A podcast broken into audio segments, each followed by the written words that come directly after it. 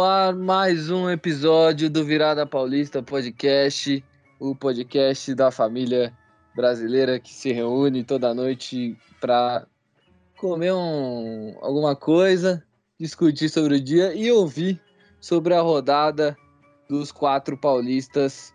E para comentar comigo aqui, né, temos ele, Thiago Bayer. Guilherme Campos foi longe nessa apresentação. Foi longe, mas chegou no mesmo ponto de sempre. Fala, rapaziada. É sempre um prazer estar aqui com vocês. E também aqui comigo temos Levi Jambeira. Fala, rapaziada. Vamos aí comentar dessa rodada, que foi bastante movimentada e tem assuntos muito importantes aí para serem tratados neste episódio. Bora! Bom, e para começar, né, vamos com o nosso quadro que já ganhou o Brasil, um quadro maravilhoso, chamado Virada Indica. E eu vou chamar o Levi primeiro para fazer a sua indicação. Então, a minha indicação de hoje é o Sunday Night Football da NFL. Está acontecendo nesse momento entre Kansas City Chiefs e Baltimore Ravens. Está 14 a 7 para o Kansas City, no momento que eu parei de assistir. Então, se você quer um jogaço no seu domingo aí, coloca na ESPN e acompanhe este, esta aula de futebol americano aí, que tem como os protagonistas do show Lamar Jackson, MVP, e Patrick Mahomes, que também já foi MVP. Então, para quem gosta de futebol americano, Sunday Night Football hoje aí na ESPN. É, pelo que eu entendi, acho que tem todo domingo, né? Bom, Thiago, fala aí qual que é a sua indicação. Bom, a minha indicação dessa semana vai ser sobre dois passeios aí que eu fiz nesse final de semana, nesse sábado. Eu fui lá no Centro Cultural de, da cidade de São Paulo, lá na Vergueira, um lugar bem legal, bem bacana. Tem muita galera dançando lá, bastante galera da arte. Também rola algumas exposições, então se vocês quiserem conferir. E também lá pertinho, se você for andando dá uns 20 minutos, ali na estação São Joaquim, eu fui na Vila Itororó, que é um lugar, um centro cultural que abriu recentemente com casas aí que estão sendo restauradas de uma vila antiga de São Paulo que agregou várias, é, abrigou, aliás, vários é, artistas circenses, aí pessoas que não tinham tantas condições aí de morar em um lugar melhor em São Paulo ficavam lá. Também serviu como um cortiço, então é um lugar bem legal assim, tem bastante aspectos assim de memória mesmo da cidade de São Paulo. Então se fosse vocês eu dava uma conferida lá. É isso aí, os passeios do Tiagão, cara que viaja São Paulo inteiro aí em busca de passeio. Se você está interessado em fazer algum rolê da hora por São Paulo, chama o, o Thiago no direct que ele te indica o melhor destino. Bom, e agora sobrou eu, né, para dar a minha indicação. Eu vou indicar hoje, essa indicação é para a torcida do Palmeiras. Tá rolando no Facebook é, uma série chamada A Glória Eterna, contando é, sobre a conquista da Libertadores na temporada passada. Então, se você é palmeirense, é, se você ou se você não é palmeirense, você torce pelo time e gostaria de ver, você é amante do futebol, né? É só ir lá no Facebook e conferir que tá bem legal essa série aí do Palmeiras contando todos os bastidores, as histórias da grande conquista da Libertadores na última temporada. Bom, é, acabou virado indica, né? Agora nós vamos falar sobre os quatro grandes times de São Paulo, toda a rodada o que aconteceu, vocês já sabem. É, Corinthians e Santos empataram, São Paulo e Palmeiras ganharam, mas antes eu vou chamar a vinheta. Então, vem aí, vinheta.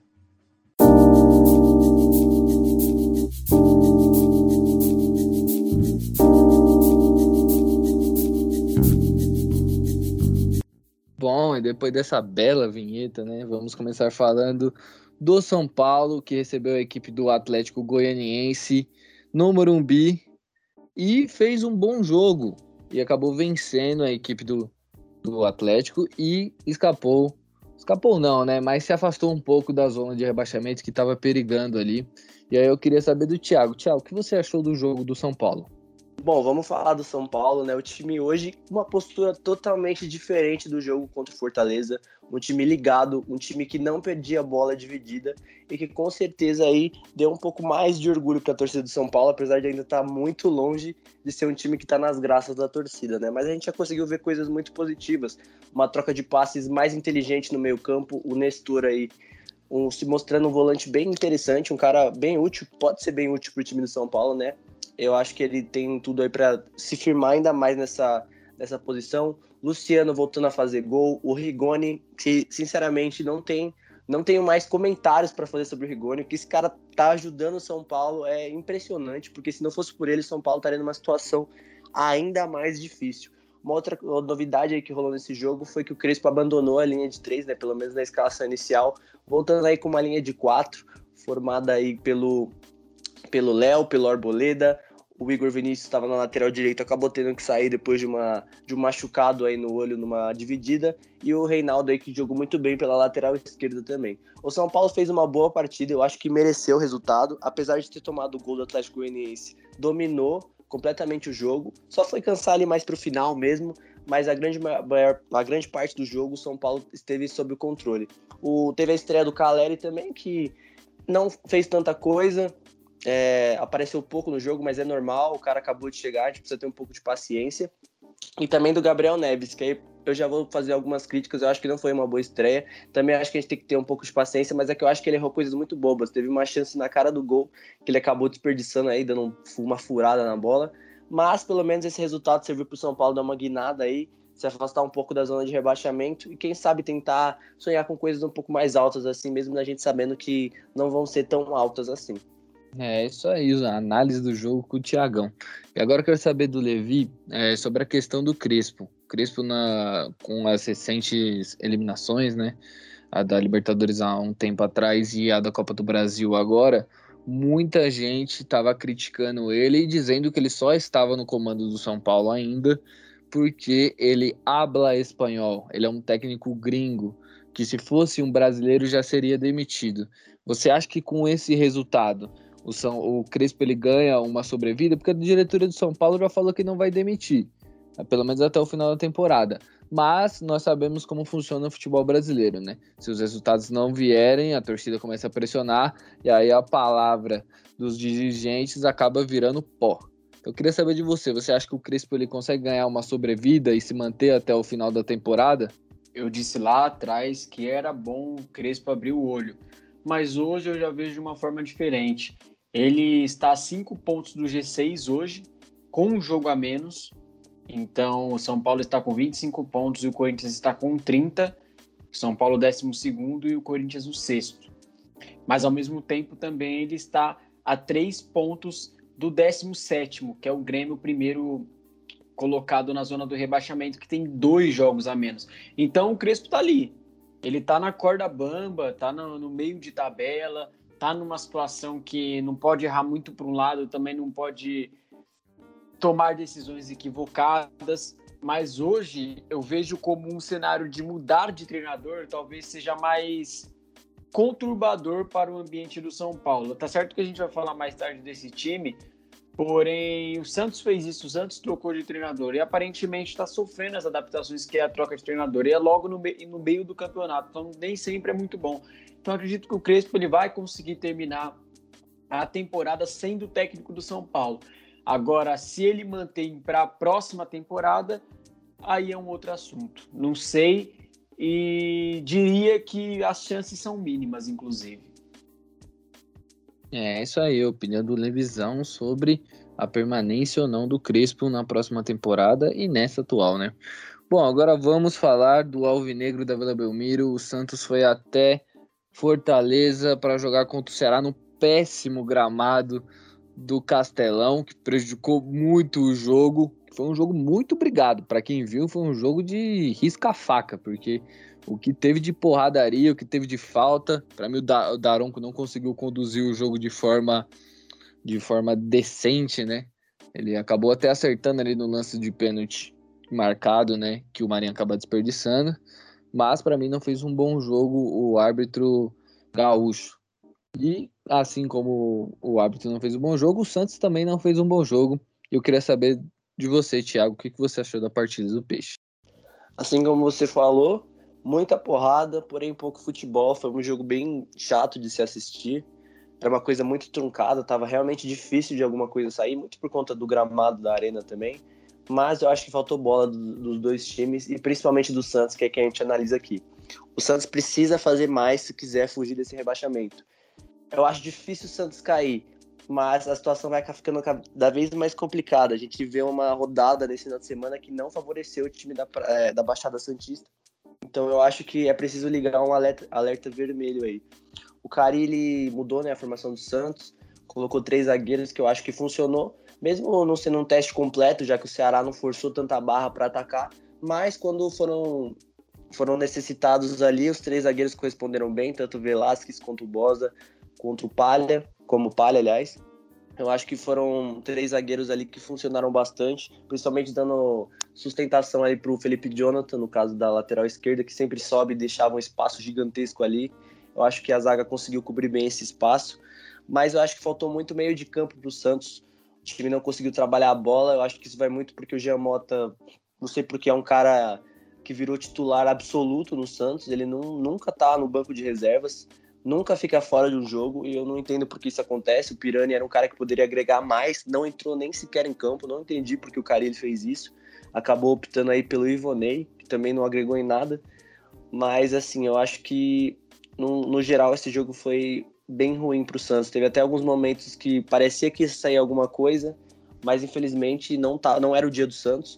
O Marinho desperdiçou uma chance clara num pênalti chutou para fora, escorregou, mas é uma coisa que acontece. Porém, uma coisa que não acontece é o cara, quando o time tá precisando da vitória, num escanteio, tentar fazer um gol olímpico no final do jogo, ou numa falta de muito longe, tentar bater pro gol de uma forma totalmente individualista. Então, acho que o Marinho precisa repensar um pouco nas escolhas e talvez o Carilli precise repensar um pouco nessa formação, talvez dar espaço pro Ângelo no lugar do Marinho, porque realmente eu acho que a cabeça do Marinho tá bem conturbada e isso só tem a prejudicar o Santos.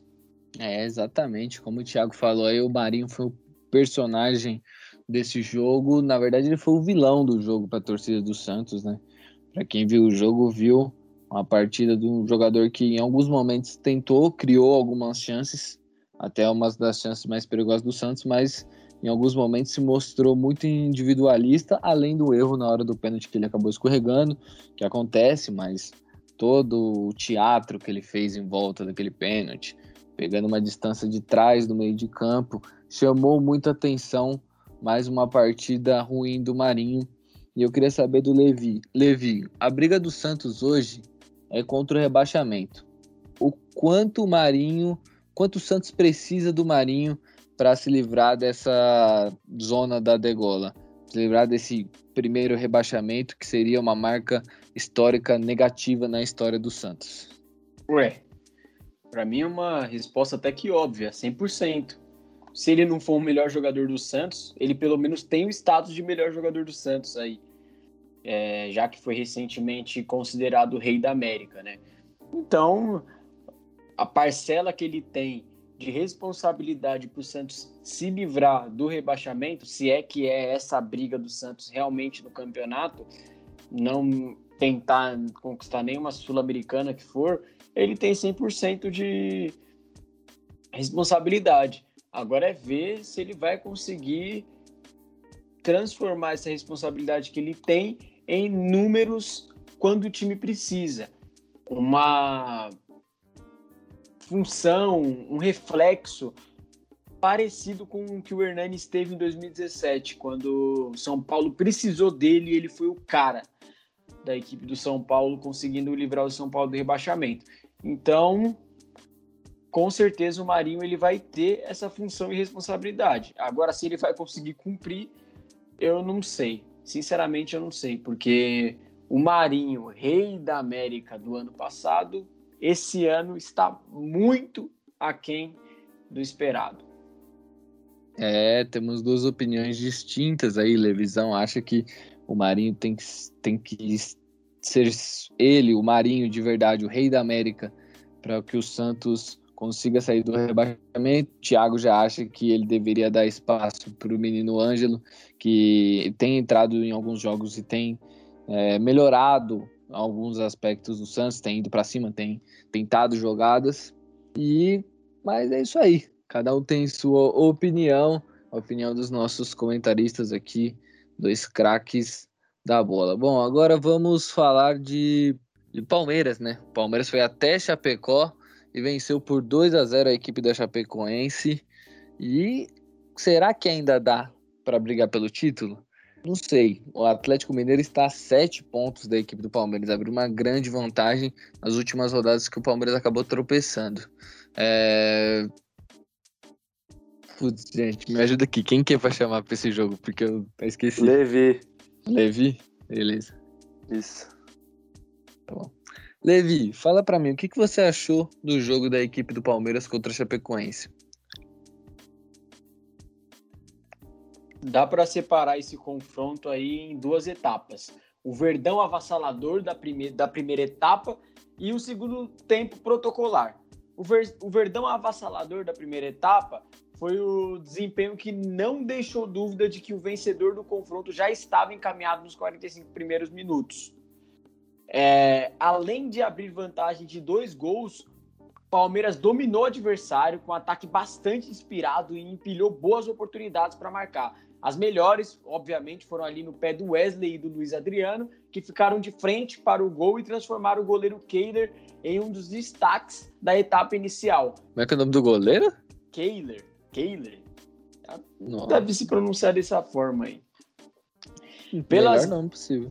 É, meio nome meio diferente, né? Pelas chances criadas aí que o Palmeiras conseguiu, o placar poderia ser até maior a favor do, do Alviverde na chegada ao intervalo. E a Chapecoense, então, ela ofereceu pouca resistência. O primeiro tempo da Chapecoense foi bem abaixo ali, obrigou só o Everton a fazer uma defesa difícil, não estou enganado de falta, mas foi apenas isso. E o Verdão protocolar da segunda etapa foi que voltou modificado, que alterou o estilo do time. De uma equipe envolvente ofensiva, o Palmeiras passou a administrar o resultado. Com a entrada de Renan no lugar de Wesley, o time perdeu seu poderio e Luiz Adriano ficou muito isolado. A única chance do centroavante na etapa final aconteceu em um chute que foi de fora da área, aos 25 minutos, que terminou com a fácil defesa aí do goleiro.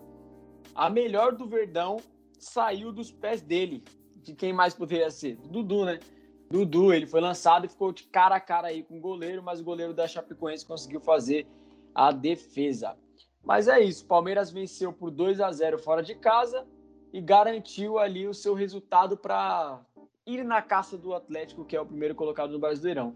E é importante também porque Luiz Adriano encerrou o jejum de gols.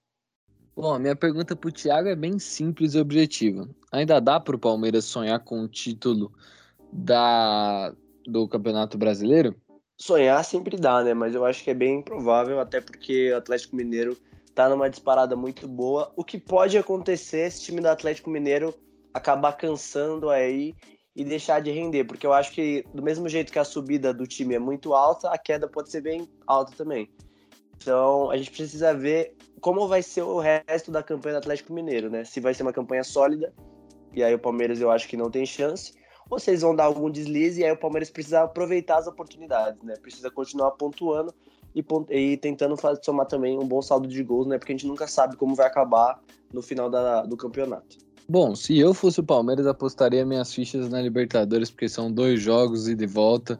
E mata-mata, a gente sabe como é que é, né? Bom, vamos falar agora da equipe do Corinthians, que recebeu a equipe do América Mineiro, reencontrou o ex-técnico do Coringão Wagner Mancini, né? E o América saiu na frente e o Corinthians conseguiu buscar um empate ali com o Juliano. E teve a estreia do William também. Levi, o que você achou da partida? Foi uma partida, de certa forma, bastante movimentada. Teve diversas chances ali de gol. Corinthians, por incrível que pareça, entrou com uma formação mais ofensiva, entre aspas. Foi uma espécie de 4-3-3, mas você não sabia muito bem a função que o Gabriel Pereira garoto ali que está ganhando seu espaço, estava fazendo dentro de campo. Ali no meio-campo, junto com o Gabriel e o Juliano. E na frente, Roger Guedes, Jô e William. Então o Corinthians entrou de uma certa forma ofensiva, demorou para pegar o ritmo na partida. Inclusive, o América saiu na frente.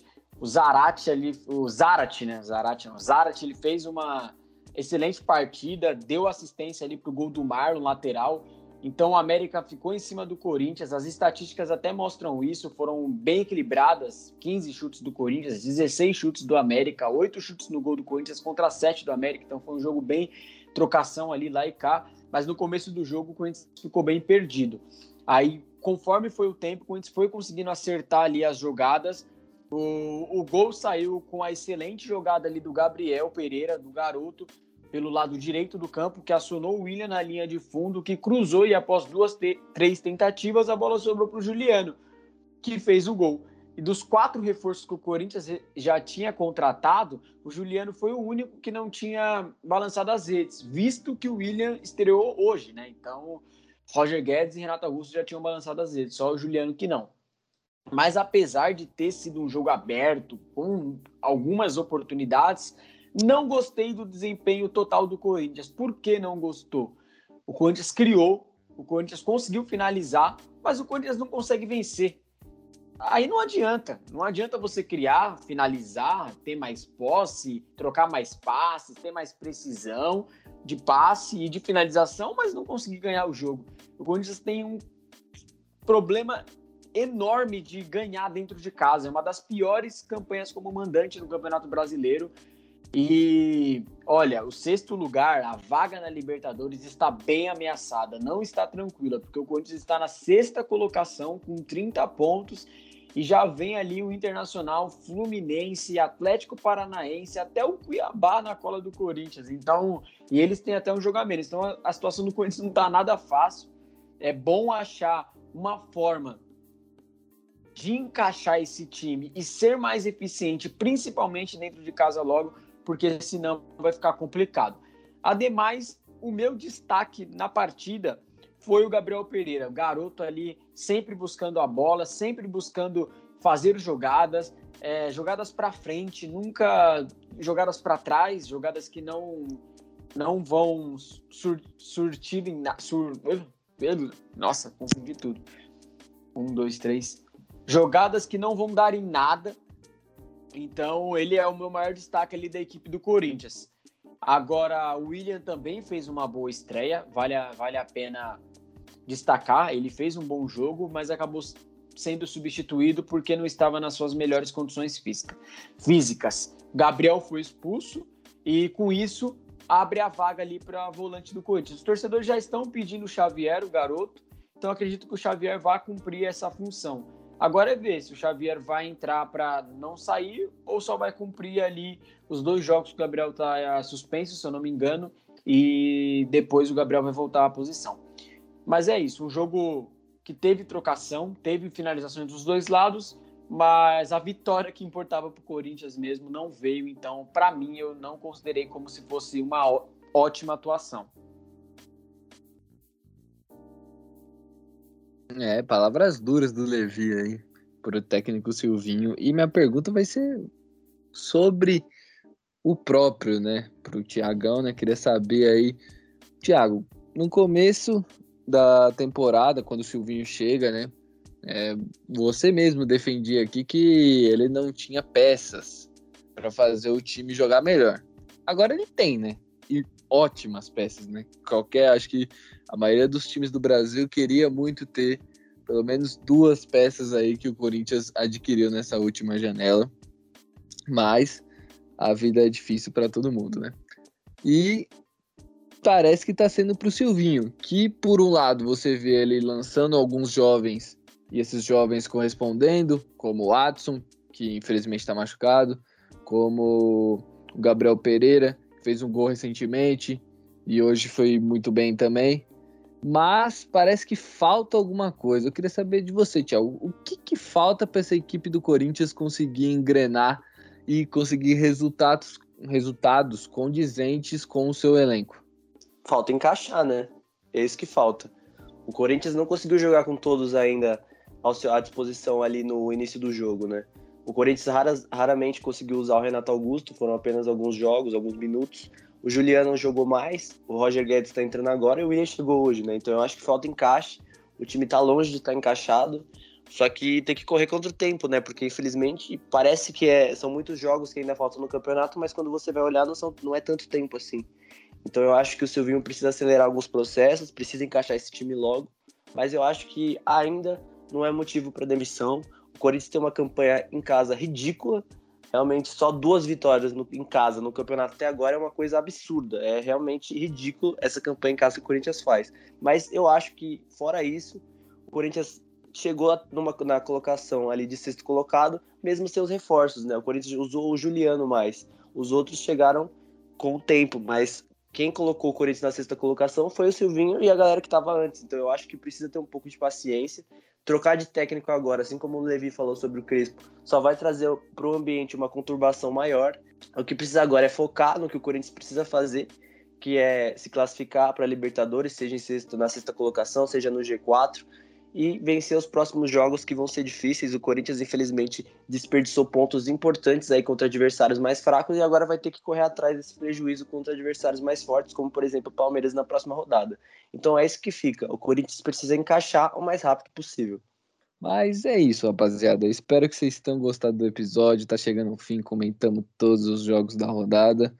E daqui a pouco tem mais. Provavelmente semana que vem, nessa semana que a gente vai ter se eu não me engano, tem o jogo do Palmeiras na Libertadores. Então a gente vai trazer o Palmeiras.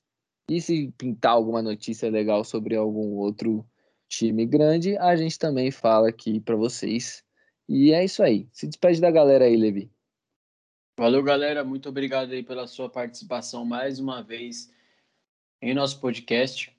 Aproveita para seguir a gente em todas as redes sociais escutar a gente no seu agregador de podcast favorito, se inscrever no YouTube também, que é importante, e acompanhar o trabalho aí, logo menos no Twitter. Então, fica de olho e até a próxima. Fui. Tiago, quer se despedir da galera? Não. Mentira. Falei de proposta. Gente, muito obrigado por mais esse episódio. Foi muito bom é, discutir com todos vocês aí sobre a rodada. E na próxima rodada estaremos aqui novamente. Me desculpem por estar um pouco ausente em alguns episódios, é que realmente está um pouco conturbado para mim, faculdade, trabalho. Mas em breve as coisas tendem a melhorar. Então, e eu vou voltar a participar mais vezes, firme e forte. Mas a galera aqui tá dando conta do recado. Valeu, gente. Muito obrigado por tudo. Então é isso, galera. A gente fica por aqui. Espero que vocês tenham gostado. Como eu já falei, Semana que vem tem mais, rumo ao episódio 33. E é isso, e falou.